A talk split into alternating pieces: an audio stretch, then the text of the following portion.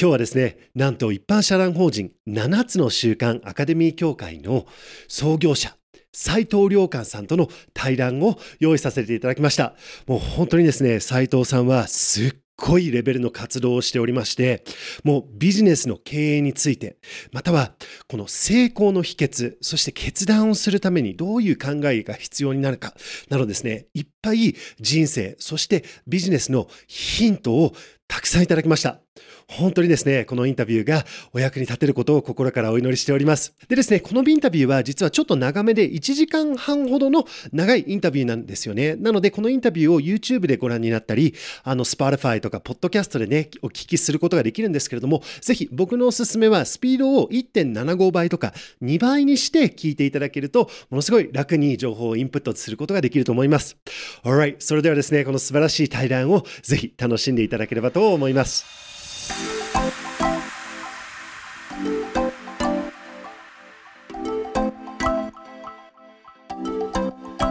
Hey you guys, thank you so much for checking out Chris's room. 今日はですね、なんと一般社団法人7つの習慣アカデミー協会の創業者、斉藤良寛さんがインタビューにクリスの部屋に遊びに来てくれております。イェーイ !Thank you so much for joining us. 斎東さん、本当に今日ね、来ていただいてありがとうございます。ありがとうございます。もう本当に時間をね、用意していただいて本当にありがとうございます。いや、So, you guys, everybody, you guys know about Stephen Covey, right? スティーブン・コービー博士って皆さんご存知だと思うんですよね。あの、7つの習慣っていう本がですね、これあの、通訳にされ、通訳したのがジェームス・スキナーさんなんですよね。そうですね。本当に素晴らしい本で、もうコンセプトがね、ちょうど昨日僕お父さんと話してたんですけれども、お父さんはね、この self development、成功、自分をね、良くしていくっていうのを、そこまで好きじゃないんですけれども、もう本当にね、毎回のように7つの習慣はすごいよ、7つの習慣はすごいよって 言っているぐらいいのもう本当に素晴らしい本であのねこの一般社団法人があるっていうのは本当に素晴らしいことだと思います。斉藤さん本当に。うん。ありがとうございます。ありがとうございます。ぜひですね、あの斉藤さんがこの7つの習慣アカデミー協会をなぜ立ち上げられたのかっていうことをちょっとお聞きできればなと思っているんですけれども、うん、うん。インパクト、ね、じゃあもうそこから入りますかね。うん、はい。改めまして、斉、はい、藤亮寛と申します。まあ本当にご縁があってね、あのクリスさんとこうやって時間を共有して、そしてお互いにね、あのまあインスピレーションをこの与え合うっていうか、まああのキャッチボールっていうのかな、あのこれを楽しめる時間を本当に感謝しています。ありがとうございます。で、まあ本当人の人生ってこういう出会いでね、あの、作られていく、紡がれていく。で、あの、日本に名曲でね、中島みゆきさんかな、糸っていうね、あの、歌がありまして、縦の糸と横の糸が重なり合って、で、自分にもわからなかったようなね、えー、素晴らしい布とか、あの、アートにね、えなっていくっていう、あの、それは、あの、自分にもわかんないよっていうことで、あのそういう意味で言うとあのこれをねご覧の皆さんにも今までいろんな転機があったと思ういますし、それからクリスさんにもね、もうたくさんのね、転機があったと思います。で、僕もね、えー、ありました。で、本当にね、この 5, 5本指にね、入るような転機の一つがね、この7つの習慣との出会いということで、今日はそこをクローズアップして、あの、お話したいと思いますが、やっぱりね、これ、天気の話なので、ちょっとね、長くなるかもしれませんが、まあ、あの、ストーリーのね、共有させてもらって、何かね、ヒントか、ヒントか、あの、インスピレ、インスピレーションになったら嬉しく思います。でそうですよね、うん、ごめんなさい。やっぱり僕もあのその斉藤さんはなんかねジェダイマスターみたいな雰囲気を持っている方なんですよね。なんかこのフォースのことと何かを知っているみたいな感じでその自分のバイブレーションっていうかね自分の本音でいることによってその幸せを広げていくことができる。なんかそのようなツールを知っているみたいな形で。で僕があの本当に思っているそのね、本音で生きていくとかバイブレーションとかそういう同じような考えを持っている方なのでなんかねあのおそらくこの、ね、インタビューを見てくださっている方はあクリスと同じようなことをおっしゃってます みたいな感じになると思うんですよ。違う言葉なんだけど、うん、なので、あのすっごい嬉しいです。あの僕もその栗山雄一君ってねクリスの大ファン、えー、クリスをメンターとね、えー、してるあの、こライフコーチがいまして、で、彼のね、あの、本当に熱い紹介で、で、あ、クリスさん、あの、本田健さんのね、イベントで、あの、一度お会いしたことがあって、うん、あの、あ、覚えてる覚えてる、素敵な方だよねっていう話で、で、あの、また今回のね、対談というご縁いただいて、これもね、本当に人のご縁ですよね。それで、あの、栗山くんにですね、あの、クリス、クリス・モンセンさんの栗山くんがすごい気に入ってる動画をいくつか教えてって、その彼の、まあ、ミッションとか、まあ、ビジョンとか、その魂がね、どういうことをその求めて、そしてメッセージをね、表現してるのか、まあ、事前にね、あの、触れたいから教えてっていうことで何本か、あの動画を送ってもらって、本田健さんとの対談とかね、引き寄せの法則のエッセンスとか、えー、で、それで見てるうちに、あ、あそう、僕も、あ、なんか同じあの、魂というか、同じメッセージだな、みたいなこととか、あとは動画を見てるうちに僕もクリスさんのファンになっていて、あの今日は本当に、えー、楽しみに、えー、しています。うん。Thank you, thank you so much.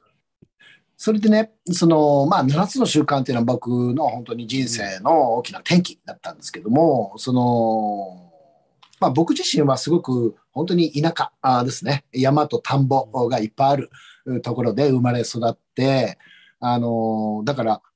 その、本とか、あまあ本とかというか本ですね。本、いい本に出会うことがすごい喜びで、あの、まあ周りの大人とか学校の先生は教えてくれないことを、すごく人生で大事なことを教えてくれる、そういう本に出会うのが本当に楽しみで、で、あの、そういう、まあ、あの、まあ、若い時をえあの歩んでですね、で、あの、そういう中で、まあ、7つの習慣もね、あの、出会ってたんですが、当時、まあ、あの、20代ですね。その、日本で、えー、7つの習慣が出版された時は20代で。その時は、あの、まあ、いいことが書いてあるのはわかるんだけど、あの、うん、ちゃんとは、あの、理解、把握できてなかったんですよね。で、まあ、いろんな、あの、人生の流れがあっ、えー、本当に転機になったのが、7つの習慣の日本語訳者で、日本法人ですね、7つの習慣の会社、フランクリンコビーグループっていうのがあるんですが、その日本法人の創業者の、まあ、ジェームス・スキナーさんという、まあ、アメリカ人の方ですね、えー、ご縁ができまして、これもね、偶然たまたまのご縁で、えー、それで、うんまあ、結局ね、一緒に働くことになりまして、その日本、あの、ジェームス・スキナーさんの個人事務所ですね、事務所の創業期に、うん、あの、本当に立ち上げ期に一緒に仕事をすることになりました。で、まあ、結果的にその時に、いわゆるこういう研修事業とか、えー、人材育成事業ですね、教育事業の、まあ、まさにあの7つの習慣、世界基準ですよね。あの、うん、研修とか教育の世界基準の、まあ、その、えーこのやり方を、あの、提供の仕方っていうのを、世界基準をですね、徹底的に、あの、鍛えられまして、叩き込まれまして。で、まあね、その、ジェームス・キナーさんは非常に個性のある、才能の豊かな方で、これあの、まあ、好き嫌い分かれる、分かれるんですね。個性が強いから。で、あの、すごくアグレッシブな方なんですけれども、まあ、あの、僕にとってはね、本当に人生の恩人、えー、仕事の恩人、えー、なんですが、何をね、教えられたかっていうと、この、例えばね、7つの習慣で言うと、えっ、ー、と、この中に、まあ、ミッションセートメントっていうのが、まあ、あるんですけれども、まあ、これご存知の方も多いと思うし、それから自分なりにミッションステートメントとかビジョンとか、あの、うん、描き出している方もいらっしゃると思います。あるいは夢をね、えー、夢リストを100個描くとかですね、うん、そういうあのことをやってる方もいると思うんだけど、それでね、人生がすごく良くなった人もいると思うんですが、もう一方でね、そういうの書いたけど、自分の人生がなんかあんまり変わってない。ミッションとかビジョンとか夢リストとか書いても、自分の人生とか自分のビジネス、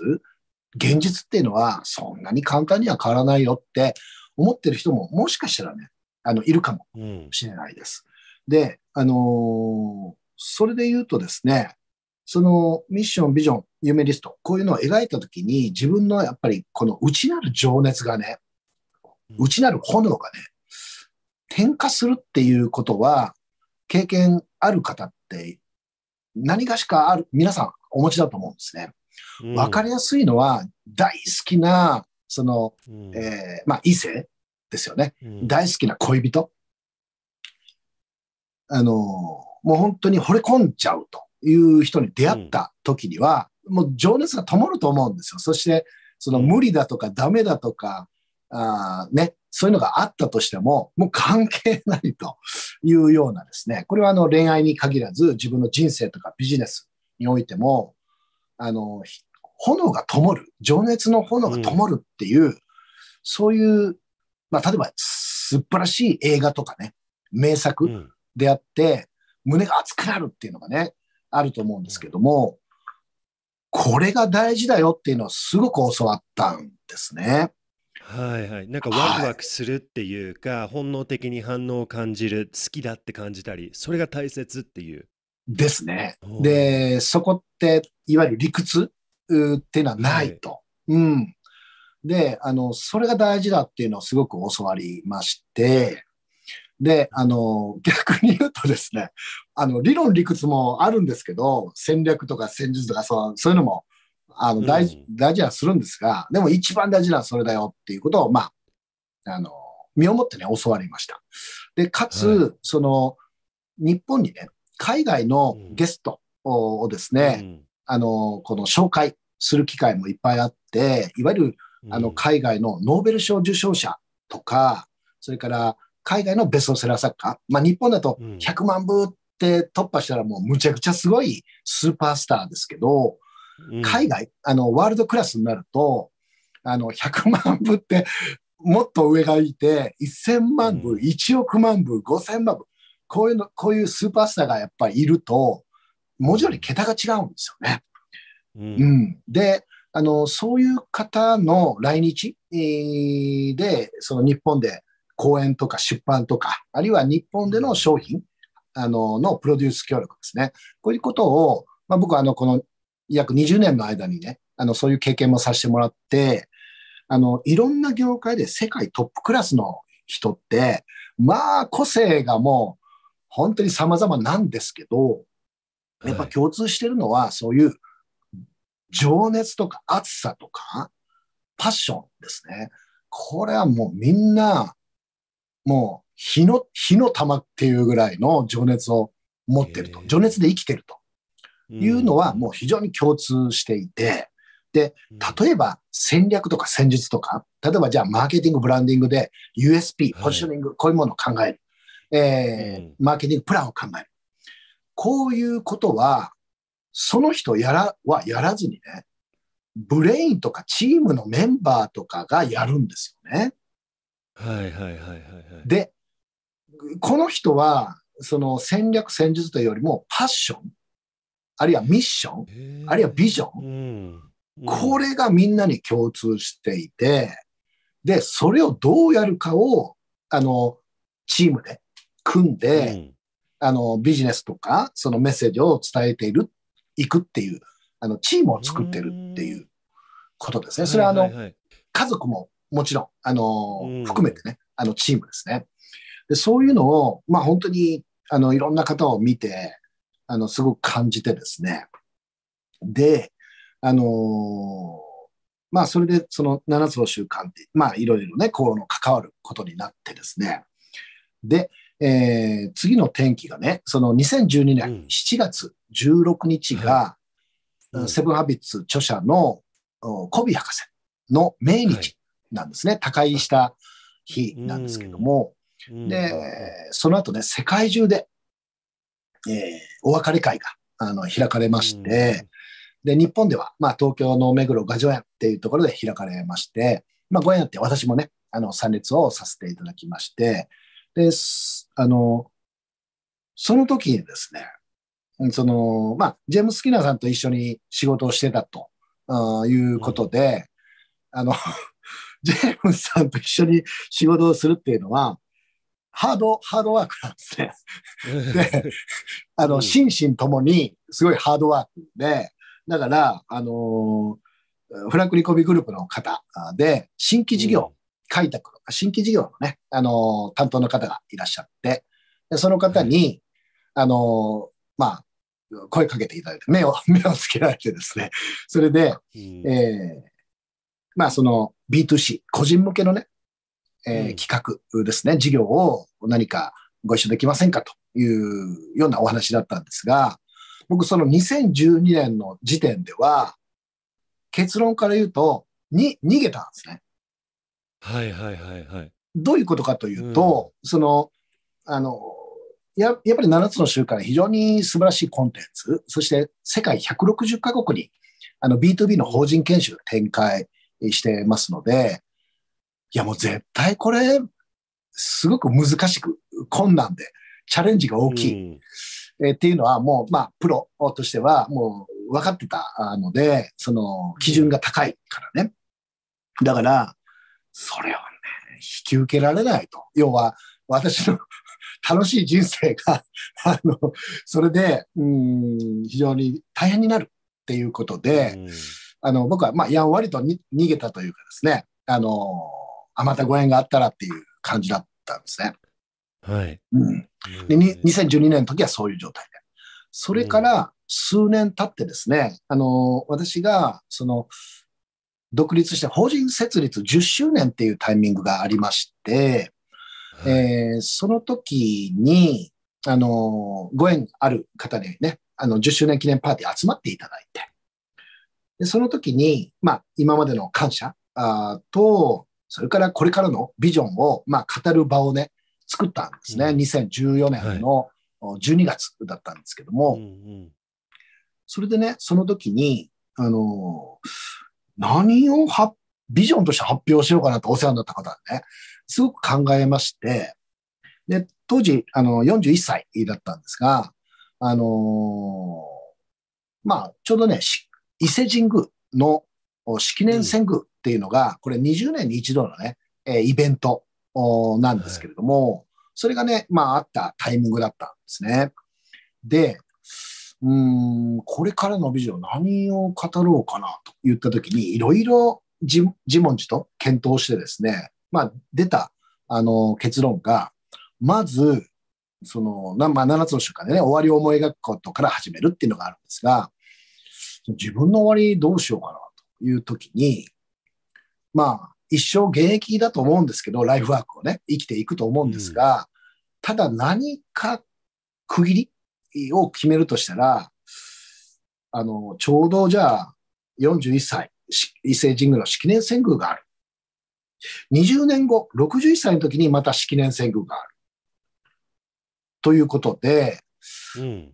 じゃあ、次の式年遷宮、20年で、あの、やりたいことはもうこの間にやっておこうと。で、うん、その日本で言うと還暦、60歳っていうのが一つの節目なんですが、60歳、61歳というタイミングで、うん、あの、まあ、その後はね、あの、もう一生懸あの、現役だと思うんですけども、一生現役だと思うんですが、あの、新しいチャレンジとか、自分がやりたいことのチャレンジは、もうこの次の式年遷宮までにやっておこうと、悔いのないように。はいはい、うん。そういうふうに思いまして、じゃああと20年何しようと思ったんですね。で、またこれもいろいろ検討して出てきた、あまあ、ビジョン、プランがですね、あの、何か、まあ、大きなプロジェクトを立ち上げると。うん、えーその、まあ、新規立ち上げっていうのが好きなんですけども、えー、立ち上げる。これが好きだから、まあ、これからもやる。だけど、やっぱある程度大大掛かりなプロジェクトを、うん、軌道に乗せるってなると、まあ、大体3年はかかると、うん、えー、いうのが、まあ、経験則でありまして、で、そうすると20年だと、大体7本のプロジェクトだなと。3年かかるものを7本。で、21年、まあ約20年。うん、え、俺の残りの一生で、あと7個だけ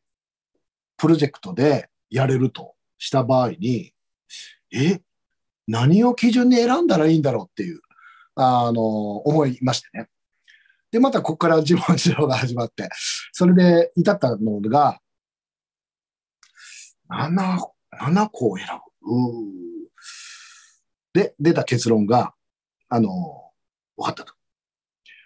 自分が生きてる間に関われるプロジェクトは、うん、自分が死んだ後の世代ですね、うん、にバトンをつなげるプロジェクトですね。えー、言い方を変えると、後世に残るプロジェクト。あのーはいはいはい、これを7本関わろうと思ったんですね。うん、で、あのー、もちろん自分が死んだ後に残ってるのかどうなのか、あの、それはわからないんですけど、あの、後世に残る可能性を持ったプロジェクト、うん、という基準値で選ぼうというのをあの決めたんですね。うん、で、まあ、例えばオンラインサロンとか企業塾、まあ、量販塾っていうのもやっておりますので、その、はい、そこにはね、あの、いろんな方に来ていただいて、これからっていう、20代、30代、あるいは40代、50代、まあ、こういう方来てもらって、あの、ウェルカムなんですが、あの、個別で関わるプロジェクトは、その、次の世代、後世にね、あの、継承できるかどうか、うん、こういう基準で選ぼうと決めて、それを、あの、今までお世話になった方の前で発表したんですね。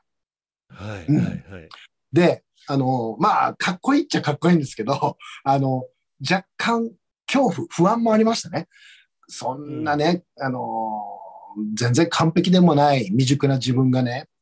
大それたことを、こんなこと言っていいのかなとかね。まあ思ったんですが、でも本当に一回きりの人生で、まあ僕はコンサルタント、プロデューサーという、まあアイデンティティ、役割を持ってますので、はい、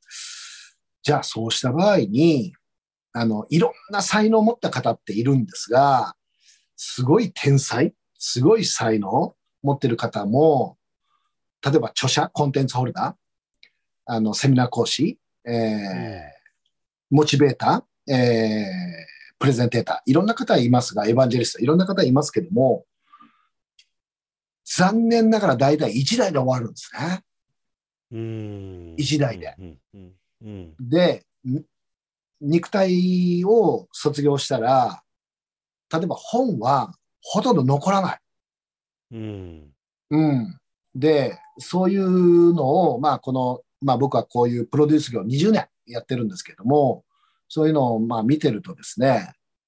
まあプロデューサーとしては、その無名の人をね、ブレイクさせる。こういう醍醐味もあるんですけど、むちゃくちゃやりがいあるんですけど、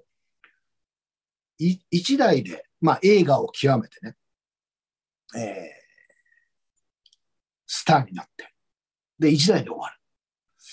もちろん生きてる間、もう目の前の今ここが現実ですから、今ご縁ある人に幸せになってもらう、成長してもらう、可能性を広げてもらう。これ、もちろんここにね、集中すればいいのかもしれないんですが、うん、まあ仕事、仕事人っていうんですかね、プロデューサーとしては、あの、後世のこ、つなぐプロジェクトをやりたいなと思ったんですね。うん、で一応その理由を一つ、あの、紹介させてもらうと、僕自身そういう、うん、あの、山と田んぼと川と、えー、語りなきゃね、育って、その、まあ、いろんな本に助けてもらったんですけども、うん、あの、やっぱね、100年、1000年超えている本、例えば論語とか陽明学とか、まあ、あ世界的な宗教とか哲学とか、様々な思想がね、100年、1000年超えているものには、すごくやっぱり、あの、自分の人生を助けてくれて、で、うん、あの、色あせない。うん、10年経っても色あせないもので自分の人生を支えてくれてるので、うん、その100年前、1000年前に、あの、もちろん有名な人もいれば、歴史上の偉人もいれば、全く無名だけど、その歴史のバトンをつないだ人たちもいたから、うん、今、その自分がね、そのインスパイアされてると。いう、やっぱ実体験があったので、ああ、そういう、その有名なのか無名なのか、ね、歴史が残るとか残らないとか、これは誰にもわからないし、どんな評価を受けるかわからないんだけど、でもそのバトンをつないで、誰か、あの、必要な人に届く仕事ができれば、これは本望だなと思ったんですね。で、まあ2014年の12月にそれ発表したんですよ。で、それから半年ぐらい経ってですね、偶然の出会いで、偶然がいくつも重なって、またね、フランクリン・コビーグループの方と再会したんですね。はい。うん、7つの習慣の会社ですね。フランクリン・コビーグループの、その新規事業開拓の方ですね。あの、で、160カ国7つの習慣展開しているのは B2B、法人研修ですね。えー、広がってるんですが、うん、B2C の新規事業を、あの、担ってる方と再会しまして、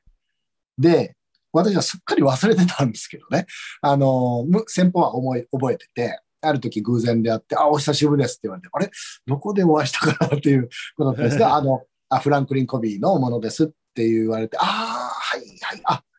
コビー博士のお別れ会以来ですねっていう感じで、まあ3年ぶりの再会だったんですが、それで、あの、まあ、また食事でもしましょうということで、はい、あの、今度はお話伺ってですね、それで、まあ、間を端折りますとね、それで、あの、世界で初めてのですね、えー、一般個人向け B2C でで、えー、7つの習慣の、まあ、認定を発行するファシリテーターとかコーチとかのね、認定を発行する一般社団法人を、あの、まあ、委託といいますかね、事業提携、えー、を受けまして、えー、立ち上げることになったと。そして、まあ、代表理事に就任したというのが、まあ、あの、ちょっと話長くなりましたが、その大きな転機だったんですが、この時はね、その、クリスさんとかこの動画を視聴の皆様に、あの、シェアさせてもらう、まあ、エピソードとしては、その、やっぱタイミングですね。人生のタイミングで、僕の覚悟というか、ビジョンというか、決まって、すなわち、後世にバトンをつなげる可能性を持ったコンテンツとかプロジェクト、これをやろうと。目安としては残り7本だと人生で。はい。それで、その3年ぶり再開で7つの習慣のお話を、まあ、またね、いただいたときに、うわ、来ちゃったなって思ったんですね。うん。うん。で、3年前は僕、正直逃げたんです。はい、大変だから。だけど、うわー、これ絶対大変だとチャ。チャレンジいっぱいある。なぜなら世界基準とかね。で、関係者の方もいっぱいいる。ステークホルダーもいっぱいいる。うん、えー、だから、これは絶対大変だと。うん、だけれども、俺、お世話になったみんなの前で言っちゃったよなって で、まあ逃げられないなと思って、怖かったけども、その、これはちゃんと真剣に考えようということで、じゃあ真剣に考えるって言ったなった時に、まあ私の妻とですね、それから秘書ですね、絶対あの、巻き込むことになると。だから自分だけのチャレンジじゃないから、自分だけのリスクじゃないから、あの、秘書と妻には、あの、それぞれべ、別々にね、あの、こういう話が来たと。で、こういうチャンスとか、あの、未来の可能性もある。同時に、こういうリスクとか、まあ、困難とか、あこういうものも、えー、あると、可能性がね。はい。で、二人にそれぞれ別々に伝えてですね、で、二人とも大反対したら、それは天の声だと受け取ろうと。うん、で、はいはいはい、ドストライクかもしれないけれども、天の声と受け取って、だから若干ですね、私の逃げ道ですね。私の逃げ道。二人が大反対したら、うん、あ、もうしょうがないな、という感じで。うん、で、あの、二人それぞれ聞きましたら、あのそれで、まあ、片っぽが、まあ、賛成とか、片っぽが反対。そしたら、まあ、その時はその時で考えようという感じだったんですけども、で、二人にそれぞれ聞いたら、もう私の全く予想外で、うん。二人とも、まあ、大賛成だったんですね。ええー、うん。で、いや、こんなリスクもあるよ。本当に下手したら、その、プロデューサー人生が終わっちゃうよ、みたいな。その関係者も多いからね。うん、えー、そんなことを話したんですが、いやいやいやいや、これは、良寛さんの仕事でしょ、これ、ミッションど真ん中でしょ？いいや、むしろあなたがやらなかったら、他に誰がやるの？この仕事っていうようなこと、例えば妻言ったりですね、えー、あるいは秘書はですね、その、いや、これはもうど真ん中じゃないですか、やりましょう。はい、あの当時あれですよ、20中、20中盤ぐらいですよ、20中盤ぐらい。これやりま、あ、女の子、女性ですね。これやりましょう。で、もしダメだったら、あの、バイトでも何でもね、やり直せばいいじゃないですかって言ってですね。で、なんかね、もうイメージとしては、その、日本のね、NHK の大河ドラマのね、なんか、武将と武将の妻とか、あの、武将と、えー、右腕とかのね、なんか感動の名場面みたいな、その感じで、僕は本当にね、ちょっとね、目、目が潤んだかもしれないんですが、ちょっと細かくは覚えてないんですけども、でもそれぐらいのね、いやー、すすごい売れ、あの、嬉しいっていうんですかね。あの、すごく魂のつながりを感じまして、で、感動した後にですね、ちょっと時間とって冷静になって、うん、やべえ、逃げられないみたいな。逃げ道がもうこれでなくなったみたいなことで、まあ、正式に事業提携のね、あの、契約書に、まあ、サインをして、そうすると、クリスさん、これまさにね、ヒーローズジャーニーって言うと、もう越境。越境で、この境目をね、一、一足またいで越えたら、もう二度と元の世界には戻れないっていう。戻れない。はい。それが2015年に始まりまして。はい。で、あの、その後の数年間は、まあ予想通り大変で、あるいは予想以上に大変で。で、その、大変だったから、まあ当然妻も、あの、秘書もね、すごく大変で。で、まあ私のね、ビジネスのメンバー、チームもね、すごく協力をしてくれたんですけども、まあ本当に、何せ、世界で初めてのね、あの、企画、事業でしたので、あの、すごく大変で。で、で、な、あの、その後ね、まあ、まあ、ちょっとしたネタ、ネタなんですけども、えー、妻はですね、こんなに大変だとは思わなかったと。なんでこんなのやったのみたいな。いやいや、やる前に聞いたじゃないかと。それで、いやいや、これはやろう。いや、あなたの仕事でしょ。私は、あのね、あなたについていくし、あなた応援するから。言ってくれたじゃないかと。いやいやいや、こんな大変だとは思わなかった。聞いてなかったということで、まあこれはオチなんですけどもね。はい。まあでもね、そうそう言いながらもね、あの、すごく協力してくれて、それで、まあ、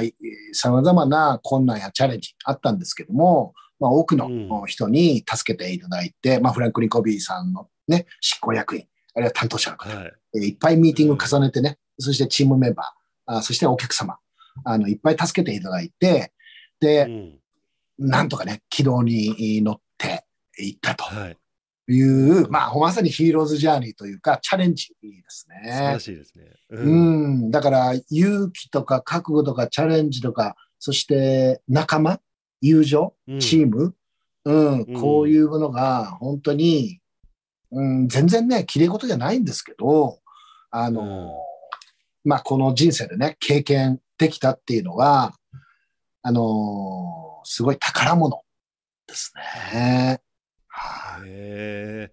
いや、じゃあもう全然思ってるように大変、思思ってた以上に大変だった時もあって。ですね。まあ、ある意味予想通り大変だったんですけど、うん、まあ、あの、ですね。はい。どうですか？そのなんかそのヒーローズジャーニーの時に、うん、もう無理だって思った時とかってありました？どうですか？いい質問。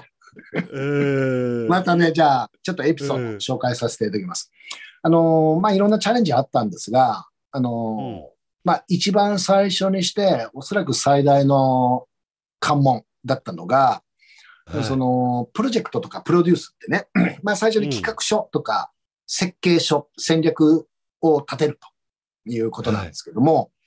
で、その後、もちろん、その計画通り行くわけじゃないんだけれども、どれだけ、うん、あの、コンセプト、メイクとかね、えー、立てるかという、すごく企画書、設計書っていうのが大事なんですが、その時にですね、あの、まあ、この事業、このプロジェクト、この企画は、誰のためのものかということで、うん、まあもちろんね、その、セブンハビッツのファン、愛読者の方とか、はい、それからもちろんフランクリン・コビーですね。特に私でしたらフランクリン・コビージャパンですね。で、執行役員の方のニーズ、はい、ヒアリングさせていただいて、うん、えー、で、うんまあ、今までの経験上、その、様々なお客様の、まあ、ニーズの分析、はい、あるいは予想、まあ、こういうことを立てていくんですけども、その、160カ国展開してるので、うん、利害関係者が多いんですね。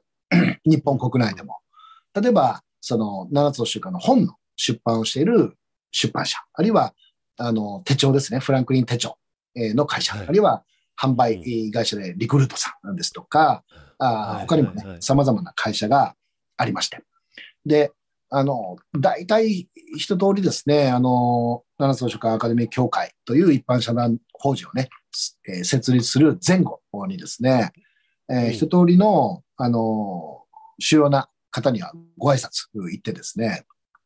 で、お話を伺って、ニーズを伺ってというようなところで、うん、まあ、とにかく関係者が全員、まあ、ウィンになる、もしくはシナジーが起きていく。まあ、これを意図していたんですが、はいうん、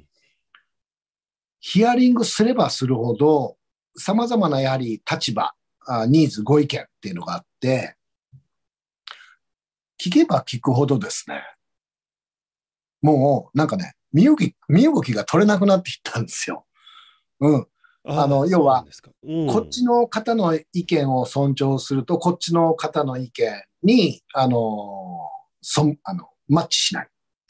えで、ほ、他にもいっぱいいるから、結局、もう何もできないみたいなんですね。で、あの、新規事業ですから、要は新しい企画っていう時に、まあ、要は前例がない、えー、企画ということなんですけれども、これ160カ国展開してますから、まあ、その世界基準、そして、あの、コンテンツ管理、コンテンツクオリティ、うん、まあ、非常に高い、はい、えー、チーム、チーム、組織なんですよね。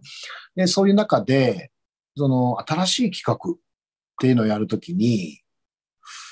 まあ、結局、その2番センチ、3番センチ、今、すでにあるもの、うん、というものだと、ある種無難なんですけど、うん、これだと全く売れない。はい、えー、2番センチ、3番センチ、要はコピー商品の新しい企画とかも、もう別に買う、買わないと、お客様はですね。うん、でも新しいものをやろうとすると前例がないということで、なかなかイエスの承認ですね、うん、えー、取りづらい。はい。うん、なぜなら、コンテンツ管理、クオリティ管理、まあ本当に非常に厳しくやってるからこそのブランドを保ってるっていうのもありましてね。うん、ですから、ひょー、ま、動けなくなっちゃった動けな、そうです。動けなくなった。うん。で、みみんなそれぞれのご意見、あの、まあ、ある種正論であり、あの、うん、真実であり、えー、一人、お一人お一人のお話は納得する話、えー、なんですけど、はい、全部聞こうとすると、全く身動き取れなくなってですね。で、例えばじゃあ、誰のための商品か。もちろんファンのため、読者のため、そしてフランクリンコビーグループ、フランクリンコビージャパンさん、うん、ですね、あの、のため。コビー博士のため。まあそういうことなんですけど、いや、どうしようという何ヶ月かがあってですね。で、はい、ある重要な会議、執行役員が関わる重要な会議のタイミングがありまして、うん、で、もう待ったなしみたいな時になったんですね。うん、もうこの時までに、まあ、ある大きな方向性を決めなければいけないっていうタイミングが差し迫ってですね、それまでまあ何ヶ月も自問自答、まあいろんな分析をしてたんですけども、うん、分析検討してたんですけど、そしてね、どんどんそのメディテーションですね。はい。これが、うん、これね、残念ながらというかね、深くなっていったんですよ。はいはい、はい、困難やチャレンジが大きくなればなるほど。うん、これ、うん、これっていかがなもんかとも思うんですけど、その、えー、どんどん深くなっていきまして、それで、で、そのタイムリミットってなった時に、もう待ったなし、崖っぷち状態になった時に、うん、ビッグインスピレーションですね。ビッグアイデアが、バンと降りてきまして、メディテーションしてる時にね。で、うん、あのそれはどういうものかというと、さあの要はね、これは誰のための事業なのか。うん、究極の一人って誰なのか。ですね。うん、これの問いが僕は見出せなかったんですけど、うん、あの、ある時見出せたんですね。で、それが、ああ、わかった。この事業は、セブンハビッツ著者、コビー博士のための事業だっていう。へまあ僕の中で腹落ちしたんですね。で、あのー、コビー博士が喜ぶ事業、喜ぶ活動、喜ぶ一般社団法人、これを作ろうと。はい、で、これにもし、異論反論、唱える方がいらっしゃるとするならば、僕はその人の話は聞く必要ない。はいはいはい。そう、まあ自分の中で思ったんですね。もちろんあの、様々なご意見、多様なご意見ありますが、それはそれで、あの、うん、尊重してね、あの、伺うんですけれども、でも、その、決断の時ってありましてね。うん。その、右行くか左行くか、前行くか、待つか、退くか。まあ、この決断の時に、意思決定の決断ですね。リスク伴うと言った時に、じゃあ、究極的に誰を、まあ、守るのかっていうんですかね。あの、誰のためにこの命、この事業を捧げるのかって言った時に、究極の人はこれはコビ博士だなと、まあ、自分の中でインスピレーション。はい、あ、そうだって思いまして、うん、そしたらですね、うん、その後の事業プランは、ボボボボって全部決まっていったんですね。へ一気に。もう何ヶ月も、ね、僕もプロだからいろいろ考えるんですよ。まあ、あの、どうにかなるわ、どうにもででもできるわって思ってたんですけど、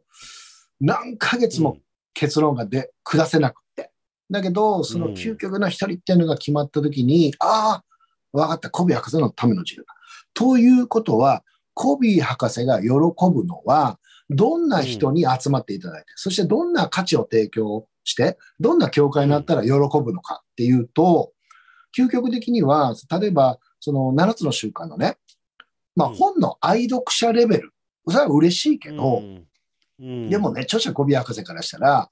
7つの習慣の本を買ってるだけじゃなくって、な、な、何かね、自分の人生とかビジネスで、えー、大きな困難、大きなチャレンジがあったら、あの、セブンハビッツを紐解く。そして、それを参考にしながら、自分の人生を生きていく。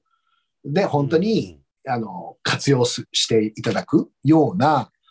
あの、まあ、私は一言で7つの習慣、実践者っていう表現をしてるんですけども、はい、はいはい、7つの習慣、生きてる人ですね。7つの習慣で生きる人ですね。うん、この人が増えて、そういう人が増えたら、コビ博士喜ぶだろうな。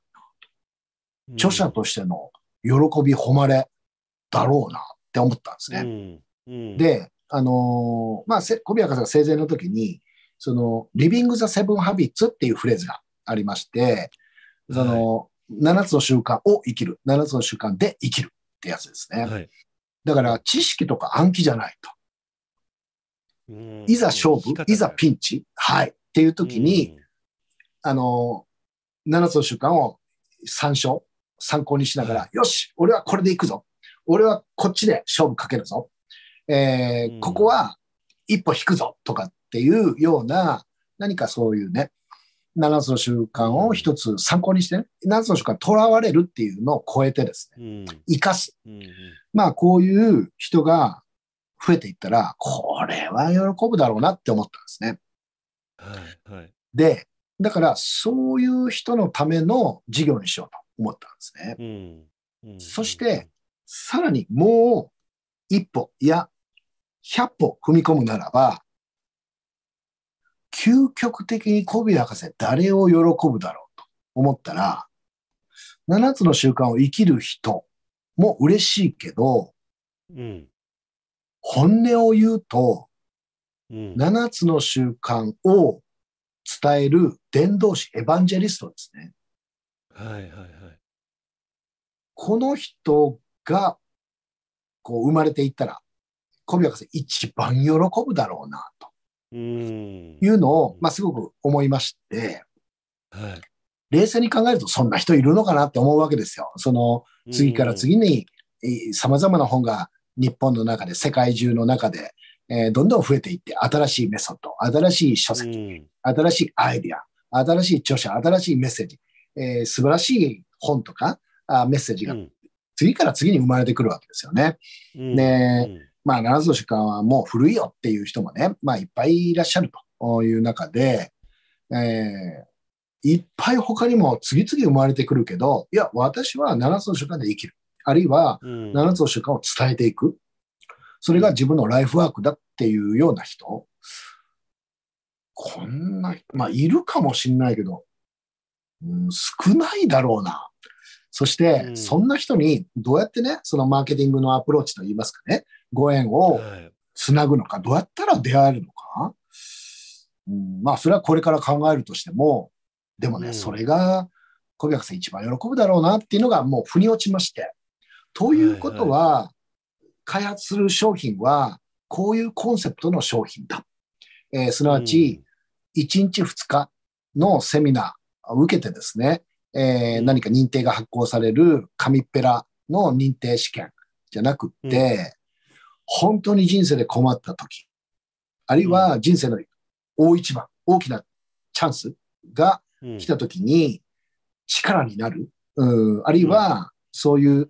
相談受けた時に、うん、あの、本当に頼りになる、えー、うん、7つの習慣のマスターですね。はい。これをトレーニングするための講座を作ろうと。今時それは売れづらいかもしれないけど、はい、まあでも、もし次の世代にバトンを残すとしたら、一言で言ったら、本当の7つの習慣マスターを輩出しなければ、うん、あの、後世にはつなぐことはできないと思いまして、えー、僕のそういう意味では挑戦、チャレンジですね。として、はい、あの、教会をね、立ち上げていったっていう、まあそういうエピソードもありますね。じゃあその成功するためになんか一番大切だったことって何でしょうか？ね、やっぱりそのコンセプト、そのビジョンを明確にしたらね、なんかトントントンってドミノが倒れていったっていうのはすごい今 感じてたんですけれども、やっぱりその実践していくっていう中になると、その成功するために一番大切だったことっていうのをなんかヒント教えていただけないでしょうか？まずすぐ浮かぶのは、ヒントが7つありまして、みたいな、ね、7つある。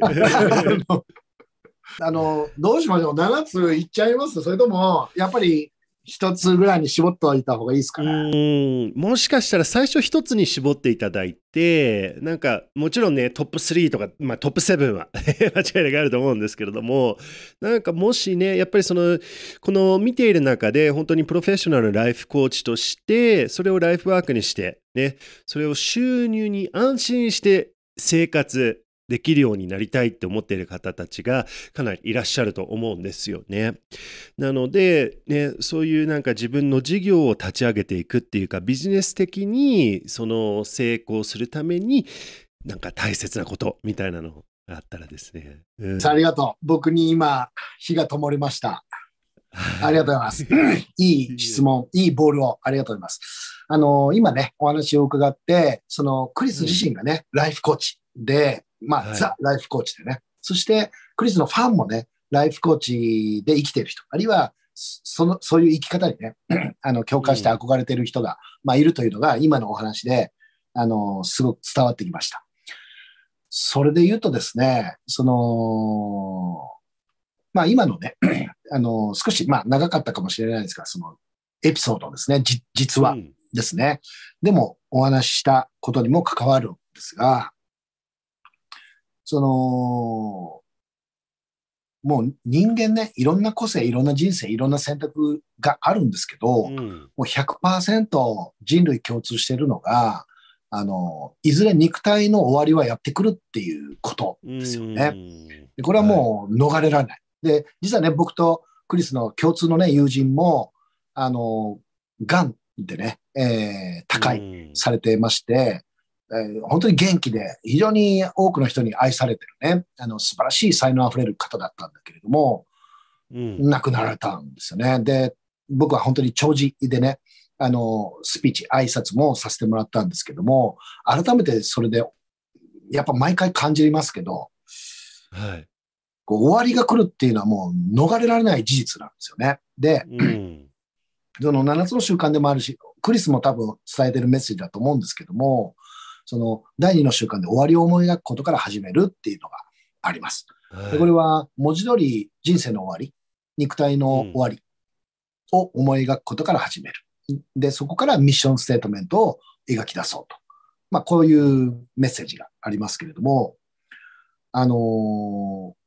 まあ、多くの人がそういうミッションとか、まあ、パーパスだとか、その、人生の夢とかビジョンとか、まあ、描いてる、うん、まあ、人もね、います。えー、夢リストだとかね。で、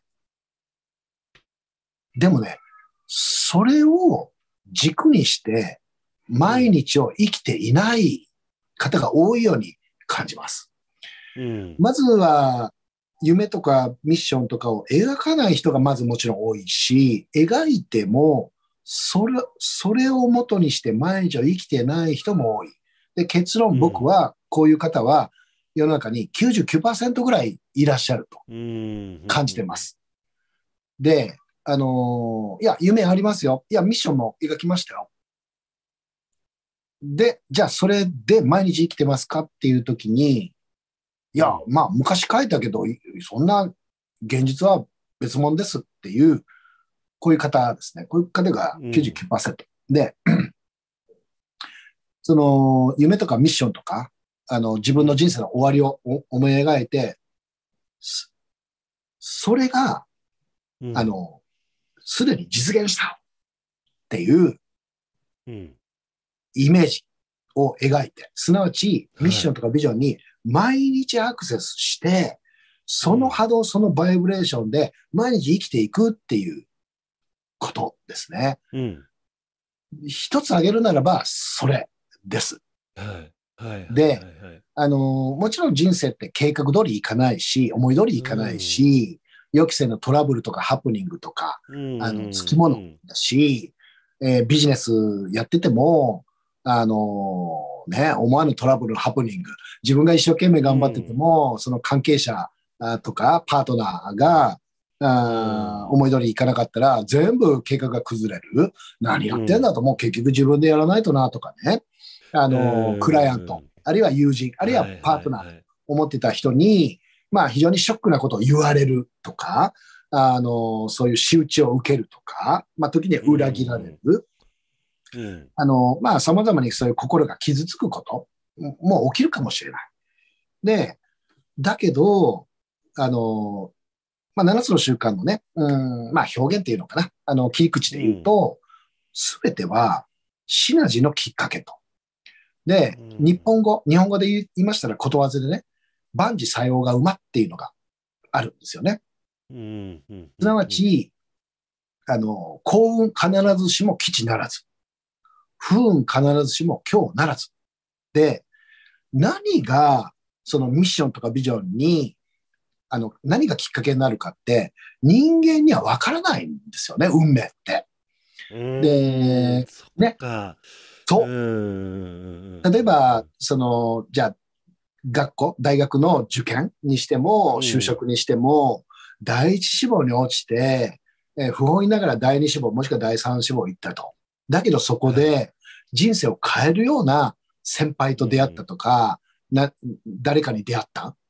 で、結果的にそれでライフワークを生きて、すごいいい人生になった。っていうことは第一志望起きてよかったね。あ、う、あの、落ちてよかったねっていう。で、例えば恋愛でも結婚でも、大恋愛したり、大好きだった人に、あるいは例えばね、あの、えー、婚約してて婚約破棄、されて、うん、その、じゃあもう頭が真っ白。もう生きて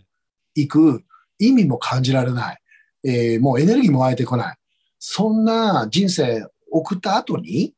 まあ、様々な出会いがあって、そして結果的に素晴らしいパートナー、ライフパートナーと出会って、うん、あの、うん、結婚してね、振り返ると、はい、あ、正直な話、あの人と結婚する、この方と結婚した方が絶対自分は幸せだったなっていうような人間わからないんですよね。で、だから自分のミッション、あるいはその自分、まあ運命の導きとか、奇跡とか、天とか宇宙とか、大自然とか、神とか仏とか、エンジェルとか、うん、その読み名は何でもいいんですけども、自分の力とか自分の知恵とか知識を超えた大いなる力を信じて委ねて、うんはい、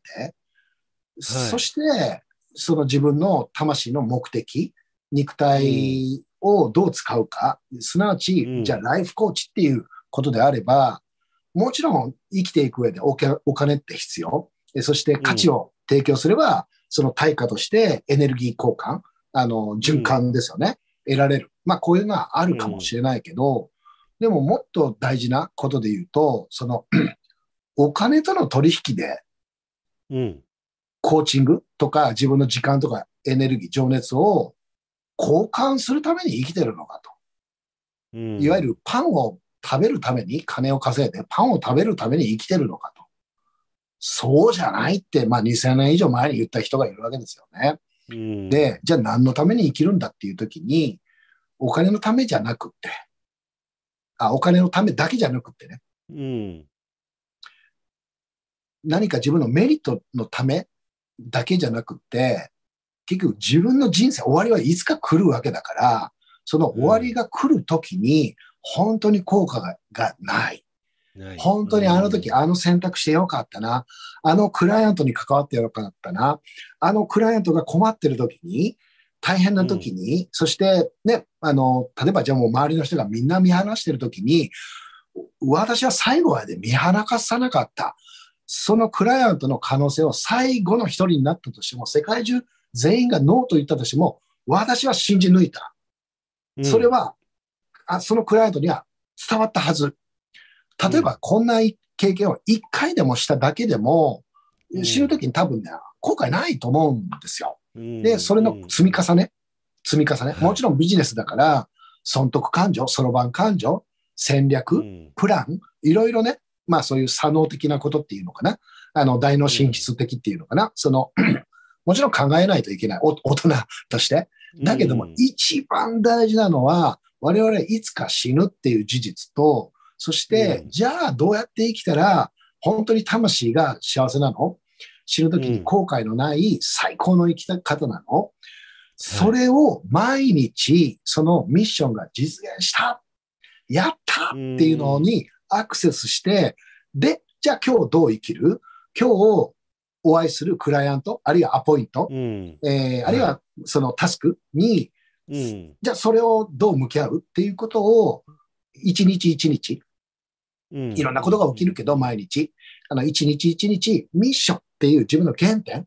これって無尽蔵のエネルギー、無、もう無制限のエネルギーが湧いてくる。そのことを思うだけで、あの、もう、あの、何も現実かかってなくても、あの、ニコニコ笑顔になる。これがもう、ミッションとか本当のビジョン、本当のパッションの証だと思うんですよね。これがまあ7つの習慣で言ったら、まあ第1の習慣、第2の習慣、あの、合わさったような、あの、テーマなんですけれども、これはだからもう本当に世界中のリーダーたちが毎日やってた、あの、ことだと僕は感じています。人によっては神様への祈り、キリスト教、仏教、イスラム教、ヒンズー教みたいな、その信仰心、宗教心の祈りを毎日捧げ、あるいはメディテーションとか、天や天地自然への感謝の祈り、えー、あるいはあ、例えばじゃあスティーブ・ジョブズなんかで言ったら、あの、毎日鏡に向かって、えー、鏡の向こうにいる自分、まあ、要は自分本の本心ですよね、と向き合って。セルフっていうか。うん、です。あ、そうですね。あるいはね、じゃあナポレオンヒルだったら、そのマスターマインドですよね。すなわち自分が歴史上本当に尊敬するような、自分が本当にインスパイア、勇気を与えられるような知恵を、インスピレーションを与えられるような人と向き合って、で、今日どう生きるか、どういう意思決定、選択をするかっていう。でね、うん、その、やっぱ毎日生きてるといろんな情報とかノイズとか、そしていろんなお試し、うん、チャレンジがあったり、いろんな情報たくさんある中で、その、自分が本当に、あの、まあ、ピュアっていうんですかね、その、平安、あの、安心を感じられるような、そういう、あの、プロセスを自分が、やはりルーチンワーク、はい、まあ、メディテーションがね、一番わかりやすいですけれども、うん、そして、まあ、本当に、えミッションから選択をしていく。はい。はい。はい。あの、もうこれがね、まあ、最重要だと感じています。おそらく多分、クリスもそういうメッセージをね、伝えてると思いますけども。うん。うん素晴らしいですね。そのね、今世の終わりっていうか、ね、この最後のことを考えて、で、そこに、その自分が誇りに思えるような日常の活動を続けていくこと。ね、それがなんか一番の、あのね、成功の鍵っていうのは。だと、うん、思ってますね。感じてますね。素晴らしい。いやいいですね。うん。やっぱり僕もそういうふうに、あの、感じる時がいっぱいあるんですよね。その、ね、やっぱりその、なんていうのかな、本音で生きていくか、うん。私の higher self っていうかね、スティーブあスティーブ・ジョブズの鏡の反対の本当の自分が今ここにいたらどういう活動どういう選択を選ぶんだろう発言をするのかって。でもやっぱりこの人生を生きているとどうしても特に怖くなっちゃう時にその過去のやり方に戻りたくなるんですよね。もっと努力しないといけないとかもっと頭を使わないといけない。ですね。信頼できない人生はもっとその自分の力で何とかしないといけないっていうあのもしかしたらスモールセルフかもしれないんですけど、うん、そういう時のバランスってで、どうやってなんかね、決めていった方がいいっていうなんかアドバイスなんて、そういうのいただけないでしょうか？うん。ます。うん、本音で言った方がいいって知ってるんだけど、どうしてももっとここは攻めたいとか、その、ススモールセルフのバイブレーションにお降り降りちゃうっていうかね。うん。そそこで、うん、分からなくなっちゃう時が僕もよくあるんですけれども。うん。ですよね。ありますよね。うん。でクリスさんもね、今までいっぱいあったと思うし、僕もね、いっぱいありました。で、あのー、そこでまずね、まあ、結論から言うと、その、魂とか higher self とか、はい、まあ、いろんな言い方が、その、世界中の哲学思想であります。例えば、はい、その、文根、分け見たまって言ったり、あの、日本のね、神道では分魂分け御霊って言ったり、まあ、要は内なる神ですよね。あるいは仏教だったら仏性と呼んだり、あの、陽明学だと、良、良知って呼んだり、まあ、 higher self、うん、アートマンとか、その、いろんな言い方があります。真我とかね。うん、で、はい、要は、言い方変えると、その、本音、本当の本音みたいなね、えー、感じかと思いますけれども、その、まあ、理屈を超えたあものですよね。で、あのー、それってみんなにあって、だってこれはもう、世界中の思想、世界中の哲学、世界中の宗教の共通項、共通メッセージですから、でも僕もそう感じてます。はい、確信してます。全員にあると。で、小宮博士はそれをボイスっていう表現をしてます。内なるボイス。内なる声ですね。内なる情熱。で、えー、そして、その、要は、内なる本本質っていうのがみんなにあって、うん、で、あのー、そこが発動したら、うん、無限のエネルギー、無尽蔵のエネルギー、うん、無限の知恵、無限の英知が湧いてくるっていうのがユ。ユニバースのエネルギーみたいな、その本当のユニバースのエネルギー。はい、そういうことです。で、はいはい、それが、まあ、心理学的に言ったら、うん、その潜在意識の、まあ、奥にある、あの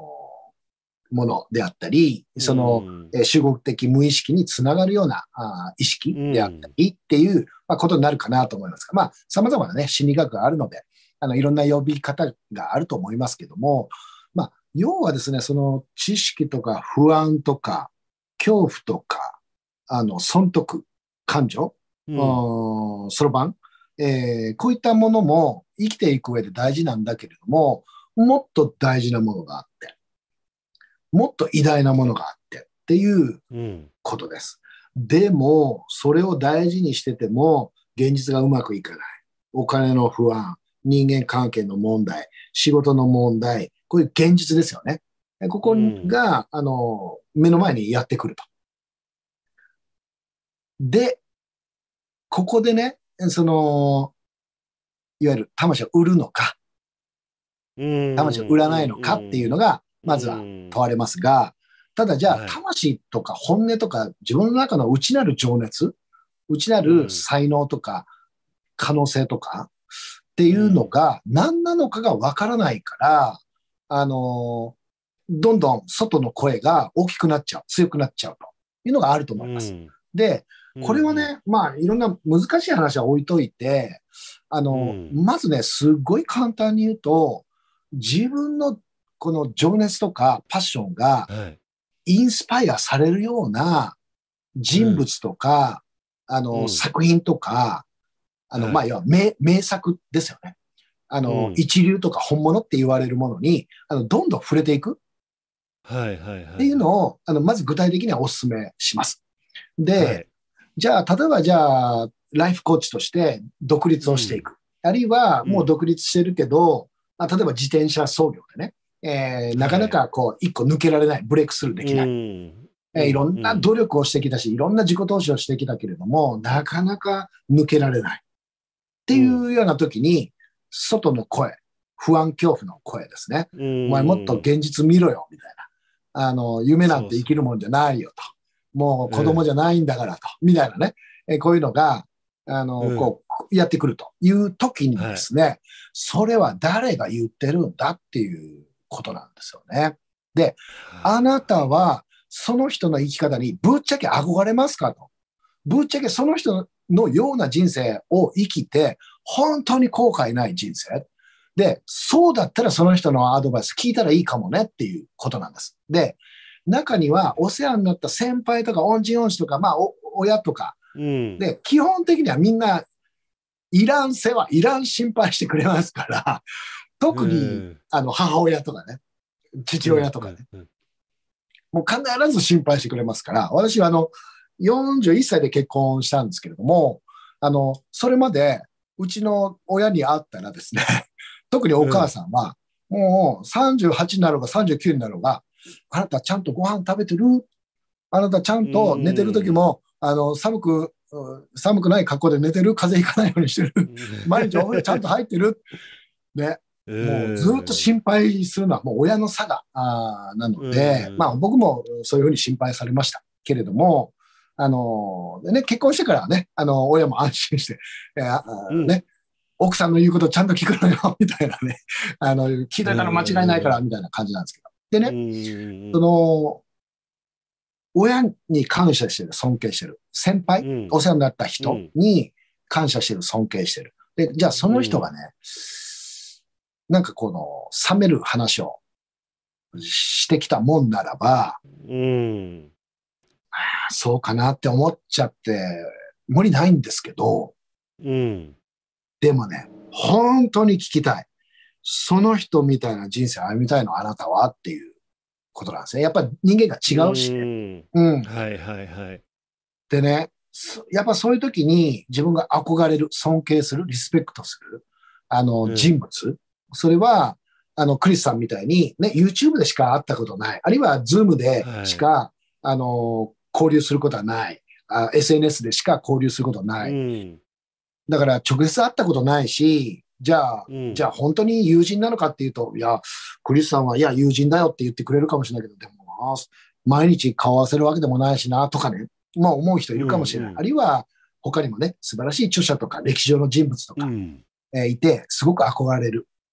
うん、だけど、現実はそういう周りにはね、そういう人いないと。あの、したとしてもですね、とにかくそういう自分、自分のね、内なる情熱とか、魂がすごく反応する、インスピレーション、インスパイアされる。うん、こういう人にどんどん会う、そういう作品、うん、素晴らしい作品にどんどん触れる映画とかね。触れていけばいくほど、あの、この、いわば内なる巨人ですよね。内なる情熱が、むくむくっと起きてくるんですよね。むくむくっと。で、これが本当に起きたとき、それは名作に触れてるとき、あるいは素晴らしい憧れる人物に触れてるとき、何かのときに出てくるんですよね。で、それってね、皆さんにとっては本物の瞬間だと思うんですよ。本当の時間、はい、本当の声ですね。で、うん、その時に、そうだ、これが本当だっていうのを、あの、やっぱりね、確認作業っていうか、してもらって、うん、で、あの、その時に、あの、本当の意思決定をしてもらいたいなって思います。で、うん、その、うんとね、いや、99%の人は、経験上ね、それで生きてないんですね。残念ながら。で、パーセンテージで言ったら約1%の方が、本当の自分の情熱を生き、悔いのない人生を生き、多くの人に貢献し、もちろん人間だから好き嫌い、長所短所あるかもしれないけど、それぞれの個性、それぞれの役,、役割持ち場で、それぞれの人生を生きてる。で、それがまた、またご縁ある人に刺激とかが広がっていって、えー、本当に世界が豊かになっていってるっていう生き方をしてる人が確実にいますと。確実にいますと。はい、で、その、このパーセンテージがね、いつか変わったらな、いや、変えていきたいな、いや、変えるぞっていうのが、あるいは、まあ、変わってる未来を僕はもちろん、あの、イメージしながらね、あの、毎日生きてますけれども、うん、でも今、現実をしっかり見ないといけないっていうことで言ったら、僕の感覚値では、うん、あの、99%の人はそれでは生きてないから、その人の声は聞くなって言いたいです。はいはいはいはい。そうですか。じゃあそのやっぱりそのやり方がわからない過去のやり方に戻りたいっていう時にはそれ誰がそれを言っているのか本当にそのその声を言っている人を従っていきたいのかその人の生き方ですよね。それを選びたいのかっていうことを確認してちょっと違うなと思ったらその自分が尊敬している人たちのバイブレーションに近寄ること。例えばその人たちの YouTube でもいいし本でもいいし作品でもいいしそうやってインスピレーションをあのいただくことによってすごいもくもくもくもくっていうのかな？もくもく自分の本当の、うん、むくむく自分のボイスっていうかねその自分の本当の本音の声がもっと明確になってきてでそこからまた判断することができるっていう感じのうん乗り方素晴らしい。うん、それ考えたことがなかったです。素晴らしいですね。ねもう一個、うん、あのそこに加えてね、まあ、その文脈でお伝えすると、はい、まあ、コビー博士が、うん、その晩年にね、第8の習慣っていうものを、まあ、その70代になってですね、うん、うん、発表されました。はい、で、えー、その、まあ、ビジネス的に見たらね、その7つの習慣で、まあ、ブレイクしたから、じゃあ、じゃあ8番目を出して、もう人稼ぎしようみたいなね、えー、思ったんじゃないのか。うん、まあ、こんな風に、まあ、あのー、批判的にっていうんですかね、あのー、思われる方もいるかもしれないんですが、まあ、あの、コビー思想、コビー哲学で言いますと、まさに、あの、本当に総決算っていうような一冊になっています。はい、で、詳しい話、まあ、いろいろ割愛しますが、第8の習慣というのが、あの、まず自らのボイスを発見し、そして他の人のボイスが発見できるようインスパイアしていく。っていう、あの習慣になります。で、あの当然ながら第8の習慣の最重要キーワードがボイスっていうことなんですけれども、あのじゃあ、まあ、ボイスって何かっていう時に、あのそこの第8の習慣には、ミッションとかミッションステートメントっていう言葉は出てこないんですね。ボイスっていう言葉が出てきます。うん、ボイスを生きる。で、7つの習慣ではミッションステートメントっていう、うん、まあ、重要キーワードが出てきます。で、その、後に出版された第8の習慣で、なんでミッションという言葉を使ってないのか。で、うん、なんでボイスという言葉を使って、じゃあこの違いって何なのかっていうのは、第8の習慣の本では解説はされてないんですけれども、ええ、ただ、7つの習慣と第8の習慣を、まあ、読み比べますと、まあ、明確に浮かび上がってくる事実を紹介させていただきますと、あの、7つの習慣で語っているミッションステートメントっていうのは、まあ、いくつかこうやったら、あの、発見しやすいですよ。こうやったらいいですよっていう、いくつかアドバイス、ヒントがあるんですが、あの、こうすべきっていうのは逆に言うとあんまりないんですね。あの、自由に描いてくださいねっていうことが書かれています。でもう一方で、第8の習慣には、明確に、これを、あの、踏まえなければ、本当のボイスは発見できないし、うん、逆に言えば、これを踏まえれば、ボイスを発見できるっていうふうに言ってるものがあるんですね。はい、で、あの、それが、まあ、一言で言うと、その原則とか、良心とか、貢献っていうようなことなんですけれども、うん、えー、人のニーズに応えていく。貢献を、はい、偉大な貢献をしていく。これがボイスには必須の要件になっていきますっていうようなことが第8の習慣に書かれています。はい、一方で7つの習慣にはそれは別に必須としては書かれてないんですね。で、これをね、まあ、心理学用語で例えると、7つの習慣で書かれているミッションステートメントというのが、うん、いわば自己実現をもたらすミッションステートメントで、自己実現。はい、すなわち自分の、うん、夢を叶えていく、えー、自分が願ったことを叶えていく。えこんな、あの、ヒントですね。が、まあ書かれています。はい、そしてこれに比べて、えー、第8の習慣というものは、あなたのね、周りには、必ず誰かね、あなたが手を差し伸べるべき人がいるはずだと。うん、で、それは、例えば家族で言えば、うん、あの、お子、子供だとか、あるいは孫だとか、うんえー、あるいは友人だとか、あるいは仕事上の仲間、あるいはお客様。あの、誰かしら、その、困ってる人ですね、うん、いるはず、いるはずだと。で、そこに貢献をしていくことで、うん、自分一人では発見できない本当の才能、本当の情熱、うん、本当の使命、まあ本当のボイスですね。そして、うん、本当の可能性というのが、そこで広がっていくと。こんなことが書かれています。はい、ももっといろんなことが書かれてるんですけどね。もっといろんなことが書かれてあるんですが、まあ今日のね、文脈で言うと、要は、その、自分の夢のためにクライアントに貢献する。自分が稼ぐためにクライアントを獲得し、クライアントに応えていく。うん、これは順番が大間違いですよっていう。で、7つの習慣のミッションステートメントが心理学で用語で言った自己実現をもたらすミッションステートメントだとしたら、はい、第8の習慣に書かれているのが自己超越をもたらす第8の習慣、 voiceというのが書かれています。はい、で、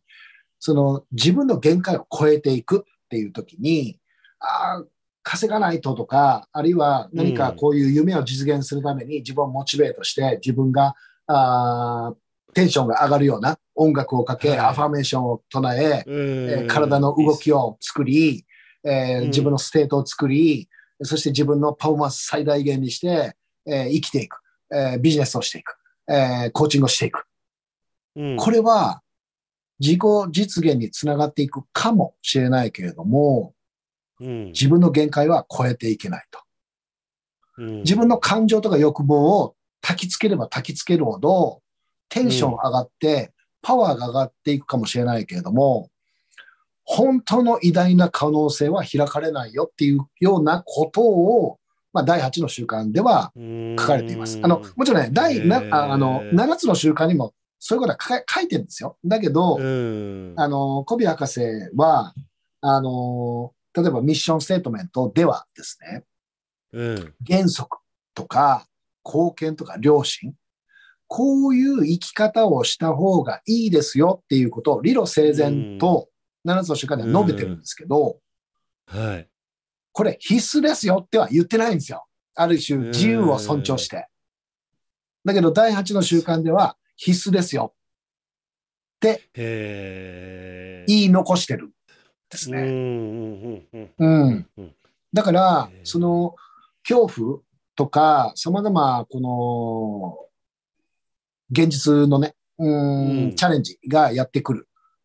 という時にですね、あの、まずは、その、本当に自分の情熱が、こう、ワクワクする、えー、すごく憧れるとか、うん、あ情熱がかき立てられるとか、こういうもの、こういう人物とか、こういう作品とかにどんどん触れていくことで、自分の個性とか、自分が好きとか、自分の情熱とか、こういうものがどんどん、あの、芽生えてきます。この本当に種に水とか肥料が与えられるように、どんどんどんどんむくむくむくむく、それが大きくなってきます。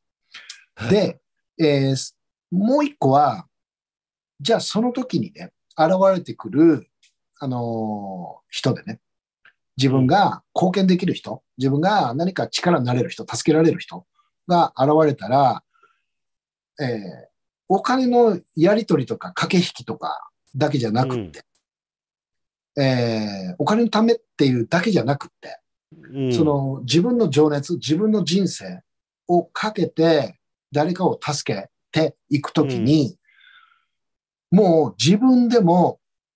知らなかった、自分でも分かってなかった偉大な才能とか、偉大な無尽蔵の情熱とか、可能性とか、ミッションやボイスが、それこそね、インスパイアされていくんですね。うん、商品開発でも、事業開発でも、マーケティング戦略でも、えー、ね、プロモーションのプランでも、うんえー、自分がね、えー、本当にこのお客様のために尽くしたい。こういう人をこういうこと、うん、こういうふうにね、変化を提供するために、自分の人生、自分の情熱を傾けたい。それは自分の本望だ。はい、まあ、こんな方向性、方針が見つかってきたら、うん、そしたら本当にそこにお金のため、そして効果性、効率よく稼ぐためにビジネスやるんじゃなくて、自分の人生かけて、自分の命かけてやると、それはね、もう結局ね、他の人には真似できないオリジナルが生まれてくるんですよね。真似しようとしても、コピーしようとしても、真似られないんですよ。追いつけないんですよ。だってこっち命かけてるからね。で、あのでね、もちろん好みもありますよ。好き嫌いもありますから、はい、そういうご縁がある人にね、あの、貢献していけばいいわけで、うん。うん、で、まずここが根本。で、その後に戦略、戦術、分析、現実、っていうメッセージを、まあ、この動画をね、ご覧のクリスさんのね、ご縁ある方にはお伝えしたいなって思いますね。テーマとしてね今日お話しさせていただいて斉藤さんとお話しいただいて感じたのがそのまあその3つのテーマみたいな共通点を見つけたんですよね。うん、一つはその本音の自分っていうかねその higher self っていうかその何て言うの voice っていうのは本当にあると。ある。でそれあると、うん、でそれが本当にこの source energy っていうか universe のエネルギーとかね、うん、その宗教によったら神様とかいろんな言い方はあると思うんですけどもつな、がっているこの無限のエネルギーっていうのは本当にあるよって。ある。ね。愛のエネルギーっていうか。で次はその自分の voice 自分のビジョンとかね自分の voice をキャッチできるようになろうっていうのが次のね、あの、ステップみたいなので、で、今度その次がこの、あ、これは自分のボイスなのか、ね、自分のスモールセルフの恐怖の過去の自分なのか、うん、ね、知っていた世界で育った、ね、この過去の自分なのか。でそれができるようになると今度他の人のボイスもキャッチできるようになってくるっていうか、ね、でその自分が落ち込んだあしょぼんでるっていう時には他の人のエネルギーからチャージできるっていうかそこでまたフリクエンシーを高波動を高めていくみたいな、ね、そのボイスの状態に戻れるみたいなテーマがねあったと思います。うん。でもそれがね、本当に一番大切だよって言ってくれるね、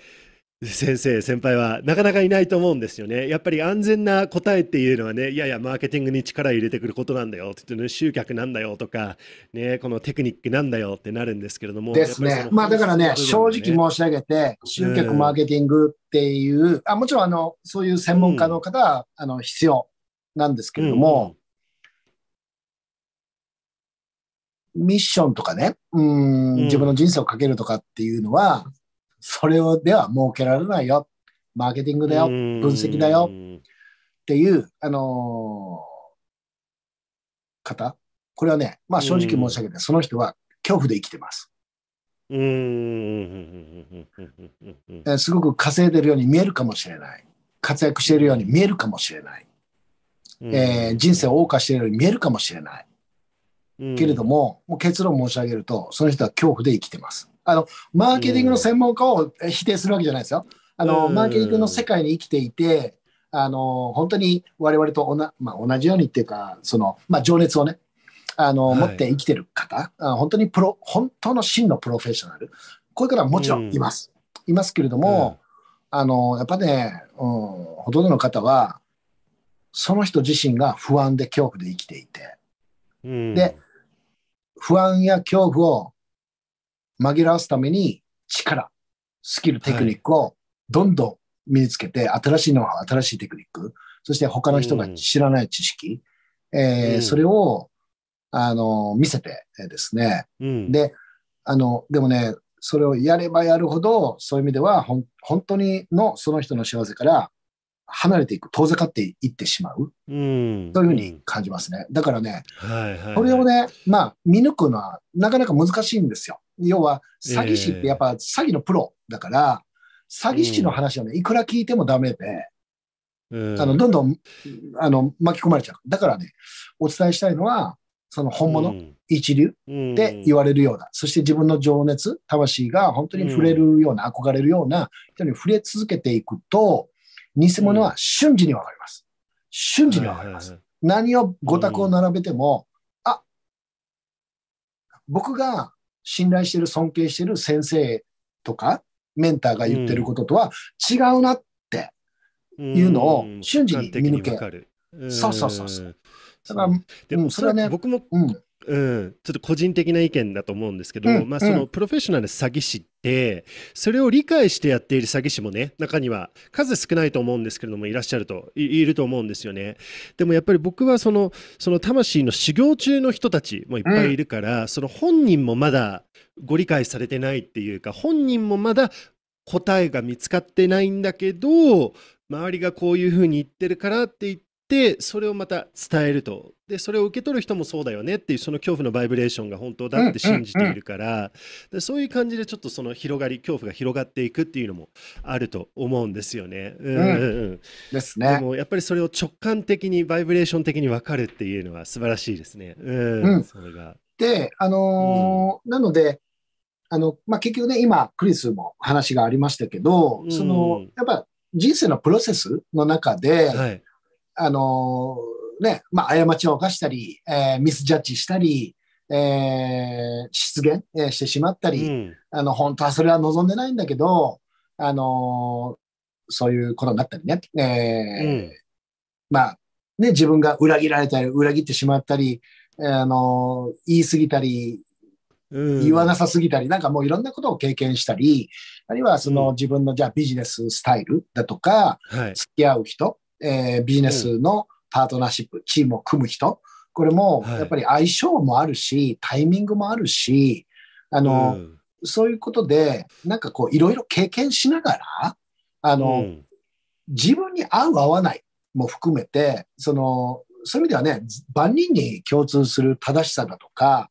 まあ、ある種ないとも言えるかもしれないんですけど、その自分に合うビジネス、自分に合うスタイル、うん、自分に合うコーチング、うん、自分に合う顧客層、自分に合うマーケティング、うんうんうん、あの、これを、まあ、いろいろ経験しながら、あ、うん、そっか、私はこれだな、とか、あの、知りながら、あの、それで自分の道とか自分の役割とか自分のミッションを、あの、していくのかなって、まあ思うんですよね。あの、だからそういう意味で、その、な、何かいろんな嫌な経験、うん、ですよね。はい、いわゆる失敗っていうような経験したとしても、まあ、要はそれをどう生かすかだし、あの、悔しい思いしたら悔しがればいいし、それをエネルギーに変えて何くそ、こんちくしょうみたいなね、いや、あの、エネルギーに変えればいいし、だから、まあ、常にお伝えしているのが、もう万事作用が馬。すべてはシナジーのきっかけ。自分のミッションが理想通り、あるいは理想以上に実現していく、全部きっかけだと。嫌なこと起きても。は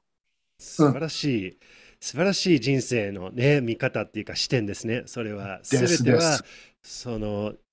その、なんていうの、そのエネルギーの一部、神の一部であるから、そのエネルギーを変える、アルケミーですよね。黄金術みたいな感じで。ね。えー、素晴らしいだから、その状態、うん、ステートを作るための、もちろんルーチンワークだとかって大事だし、うん、あの、うん、特にね、今日も話題に出てましたけど、そういう自分らしく入れる人間関係、友人とかコミュニティとか仲間ですよね。はい、自分の本音をそのまま語れる仲間、友人、コミュニティ。これをすぐに見つからなくてもね、やっぱり、ね、探し、探し続ける。まあ、そういう意味では SNS で、あの、いっぱい見れると思いますし、ね、オンラインサロンみたいなのも、なんかお試しでね、いろいろやりながら、自分に合うところを探して、で、合うところを探したら、もう徹底的に関わっていく。あのね、クリスさんのコミュニティもそうだと思いますし、うちのコミュニティもそうだと思いますし、あの、それ、それでね、人の、まあ、おかげによってというか、うん、あの、自分は自分なんだけど、はい、そういう仲間、うん、友人、えー、コミュニティ、あの、メンター、こういう仲間で、はい、によってね、不思議と、その人のおかげで自分をもっと自分らしく生きることができる。で、うん、その嫌な人物、嫌な出来事、嫌なビジネス、嫌なクライアント、えー、こういうのに出会ったらですね、まあ簡単に言うと、それはまあ社会勉強なので、あ、これはこっちがいいなとか、あ、これは自分のミスだな、こう同じことがあったらこう変えていこうみたいな、まあ全部、常にミッションとかビジョンとかに向かっていってるんだっていう前提を持って生きていくと、もう結局毎日そのバイブレーションだから、もう結局そうなっていく。はい。だから、7つの習慣のね、アカデミー協会立ち上げてからも、その本当に創業時って大変で、あの、うん、緊急で重要なこと満載で、あの、やるべきこと、やりたいこと全部できないと。うんはい、まあ、それでこなしていかないといけないっていう中だったんですけども、あの、この協会、このチーム、このビジネスを成功させるためには、こんなチームメンバーが必要だなっていう、例えばマーケティングだったり、えー、ホーム、会計、マネジメント、チーム、事務局、えー、CS ですよね、えー、お客様のフロント、はい、えー、こういう人たち、あるいは講師とか、あお客様のサポート役とかですね、うん、その、こういう人が必要だなって思い描きながら、最初すぐに集まんなかったんですけど、うん、何年か経っていくと、本当に重要な役割を担ってくれる、そしてしかも信頼して本音を言える、あの、うん、上辺の付き合いじゃなくてね、あの、そういう、そしていろんなことを共有、楽しみを共有し、楽しみは倍になり、苦しみが本当に半分以下になる。そういうメンバーに、やっぱ何年か経ってね、今本当に恵まれてるんですね。だからこれをご覧の方も、あの、今もうすでにね、軌道乗ってる人もいると、えー、思います。はい、でもね、それは、あの、自分の人生だけじゃなくて、本当に次のね、貢献、次の世代にね、バトンを渡すためにも、もっと次にね、あの、挑戦していってほしいですし、逆にね、あの、いろんな現実、見たくない現実、経験して、したくない現実、経験して、クリスさんにすごく憧れたり共感してるんだけど、うん、俺の現実、私の現実は、なんかギャップがある、みたいなね、うん、えー、方も、全部人生経験。で、本当にどうなったら悔いのない人生なのか、もうそこ一点集中で、で、うん、あの、いろんなおさわるノウハウとかも、いろいろ実験、試して、はい、あの、はいはいはい、行くうちに自分のウェイ、自分の道っていうのが、いずれね、見つかるので、あの、どうせね、人生生きていくんだったら、やっぱ最後笑える人生っていうことを、やっぱり目指し、目指したいし、そして、あの、僕もクリスさんも、そういうものを仲間、あるいは、まあ、後輩っていうのかな、うん、ご縁ある人に伝えられるんであれば、うん、もう本当に、もう、あり、ありとあらゆるね、努力をしたいし、あの、はい、我々がね、先輩とか仲間とかから助けてもらったように、うん、あの、我々ね、今度、次に何か協力、貢献できることがあれば、まあ、したいと思ってるので、うん。うん、まあ、本当、クリさんね、こういう出会いいただいて、まあ今後もね、もしまた何か企画あればね、はい、あの、なんか7つの習慣の企画か何かわからないですけども、あの、ご縁ある人にね、あの、力になれたらと思ってますね。はいいやあ、斉藤さん、本当にね、最後までお時間いた、ね、あの、長いお時間をいただいて、本当にありがとうございました。もう本当にお話をしていて、その、ね、斉藤さんの温かいメッセージ、ね、信頼っていうテーマっていうのかな、で、その、ね、本音で生きるっていう、ね、ボイスを聞いて、ね、いや、本当にインスピレーションのね、このインタビューになりましたので、本当に心から感謝しております。で、ぜひですね、このあのね、ビデオをご覧になっている、またはポッドキャストをお聞きになっている方はですね、このぜひ、あの、一般社団法人7つの習慣アカデミー協会っていうのをね、Google で検索していただくと、斉藤さんのね、あの、ホームページ、その社団法人のホームページがあって、そこにもね、いろんな無料の情報とか、ね、いろんなあの、オンラインのウェビナーとか、そういう情報も入っておりますので、ぜひですね、一度チェックアウトしていただければ本当に嬉しいです。いや本当に斉藤さん、本当に最後までね、あの、時間をいただきまして、あ本当に心から感謝しております。Thank you so much. ありがとうございました。Thank you.